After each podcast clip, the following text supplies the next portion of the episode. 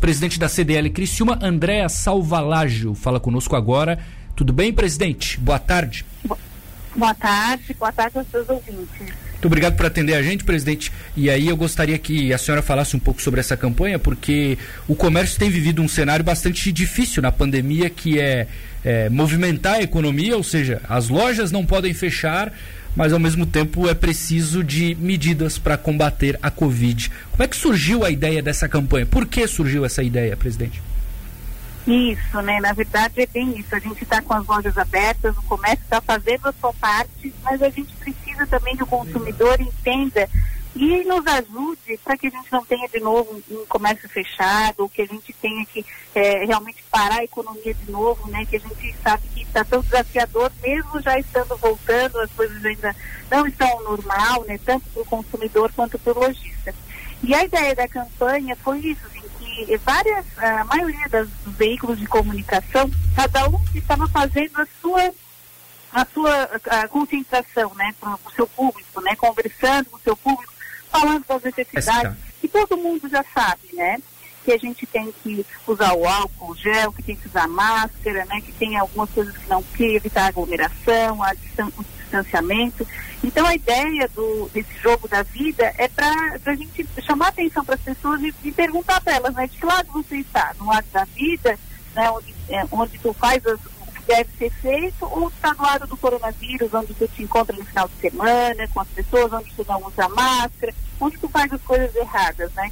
porque infelizmente a minha reação vai depender, eu vou afetar as outras pessoas, né? Então é uma consciência que a gente tem que uh, ajudar e tem que falar, né? É, a gente sabe que todo mundo sabe, mas é importante essa linguagem para todo mundo se envolver e o mais importante é que os veículos de comunicação nos atenderam, né? Nos, nos, estão nos ajudando nessa campanha para que realmente a gente tenha continue com uma região forte, que a gente volte a crescer né, nos apoiando nessa concentração.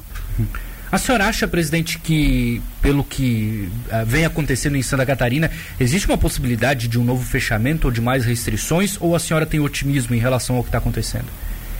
Não, eu tenho muito otimismo, né? Eu tenho, a gente, eh, a gente já está alguns dias que já saiu da zona de risco, né? Só que a gente tem acompanhado que em outros países, outros estados, é, se não cuida, volta. Né? Então essa é a nossa preocupação. Por isso, né, parece assim, tá, mas agora vamos fazer uma, uma campanha de conscientização enquanto a gente está diminuindo os riscos.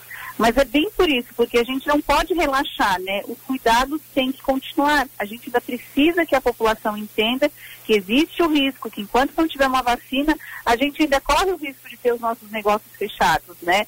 Se acontecer esse, uh, vamos dizer assim, o relaxa, uh, todo mundo relaxar, achar que não tem mais problema, né? Aí realmente a gente pode retroceder e pode lá para frente ter um, um comércio fechado. Mas se a gente continuar fazendo o dever de casa, todo mundo cuidando, todo mundo fazendo a sua parte, tenho certeza que isso não vai mais acontecer, né?